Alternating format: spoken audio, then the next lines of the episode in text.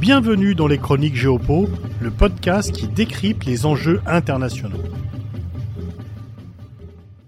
Après 15 mois d'une guerre dont rien ne permet d'espérer la fin prochaine, pour qui joue le temps dans le conflit ukrainien?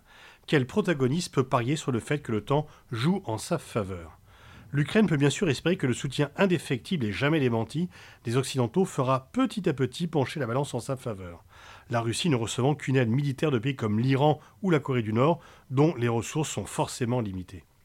L'Ukraine espère aussi une issue rapide du conflit après une contre-offensive dont le succès lui permettrait de récupérer l'essentiel, si ce n'est la totalité des territoires perdus. Il reste en moins deux inconnus pour Kiev. Combien de temps durera le soutien massif du camp occidental? Et celui-ci pourra-t-il survivre à une alternance politique aux États-Unis Ou même simplement à l'entrée en campagne de Donald Trump qui a refusé de dire publiquement lors d'une émission sur CNN qu'il souhaitait la victoire de l'Ukraine.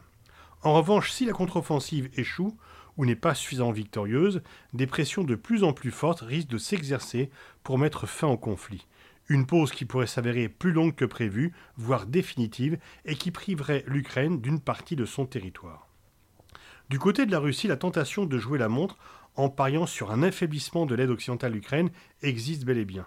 Moscou peut espérer pouvoir défendre les territoires conquis dans la mesure où le nombre de forces assaillantes doit être supérieur aux forces défensives. Et la démographie russe et le refus des pays occidentaux d'envoyer des troupes combattantes jouent ainsi en sa faveur. Cependant, plus le conflit dure, plus la Russie montre sa faiblesse. Elle subit des pertes importantes qui pourraient mettre à mal la résilience pourtant importante de la population russe. On a parfois l'impression que Vladimir Poutine ne contrôle plus vraiment la situation et qu'à force, son image pourrait être écornée au sein de son propre pays. Il n'est pas anodin de voir le patron d'une milice privée insulter le ministre de la Défense et le chef d'état-major des armées sans que les présidents russes ne réagissent. Par ailleurs, les scénarios les plus noirs évoquent le démembrement de la Russie. Il est en tous les cas certain que plus le conflit dure, plus la Russie s'affaiblit en tant que puissance. Aussi, même si la Russie conserve une partie des territoires conquis, le gain sera mineur par rapport aux pertes subies. Les États-Unis peuvent estimer que l'affaiblissement durable de la Russie fait partie de leurs intérêts et qu'un conflit qui s'enracine leur garantit ce résultat pour des temps encore plus longs. Ils ont par ailleurs, depuis le début du conflit, regagné une influence indéniable en Europe. Le trouble des années Trump ou de la débâcle de Kaboul sont largement oubliés. Mais Donald Trump peut revenir dans le jeu et faire campagne sur la fin de l'aide à l'Ukraine dès le début 2024.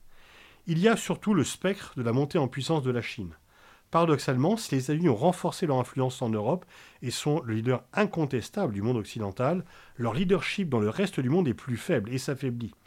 La contestation de la domination occidentale du monde devient de plus en plus forte et la Chine fait une habile campagne de communication en se présentant comme le pays qui cherche à trouver une issue pacifique à un conflit qui est alimenté par les États-Unis du fait de leur fourniture d'armes à l'Ukraine les États-Unis ont échoué à rassembler dans un soutien à la cause ukrainienne les pays non occidentaux, ces derniers souhaitant de plus en plus que ce conflit prenne fin au plus vite.